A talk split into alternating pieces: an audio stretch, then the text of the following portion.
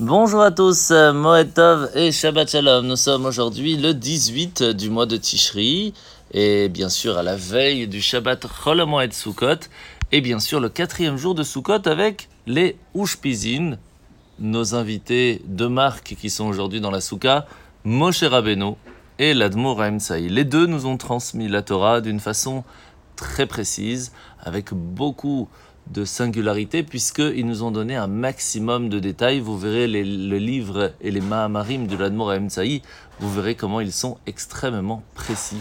Et c'est l'importance de cette journée de savoir que nous avons encore et toujours de quoi étudier.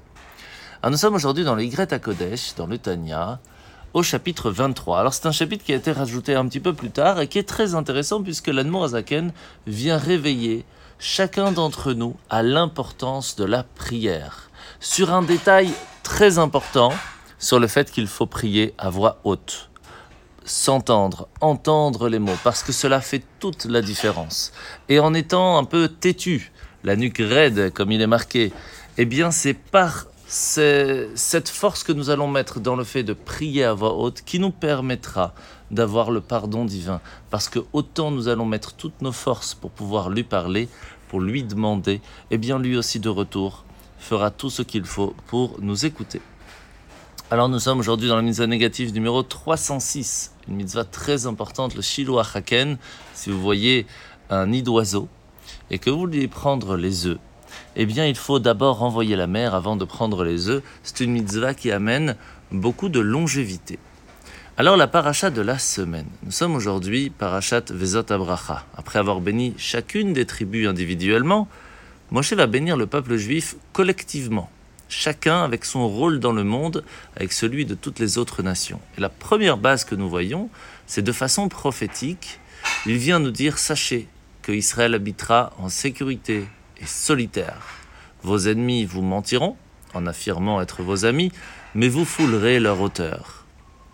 Alors, c'est une prophétie sur plusieurs générations. Et la première avec les, gens qui sont venus voir Yoshua en essayant de faire une alliance et qui en fin de compte habitaient quand même en Israël, juste après la conquête de Jéricho. Mais ce qui est intéressant, ce que nous devons nous rappeler ici, c'est que nous sommes juifs parce que nous avons, un, une mission sur terre, une vocation unique dans ce monde. C'est elle qui fait notre particularité, et pas au titre que ce que les autres peuvent dire ou ce que les autres peuvent faire ou nous faire.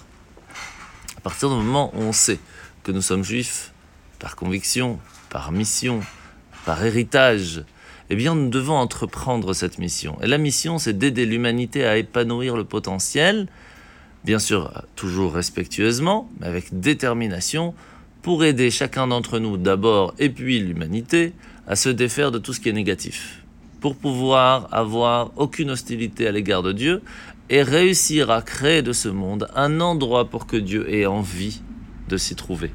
lorsque nous y arriverons, eh bien Mashiach pourra venir.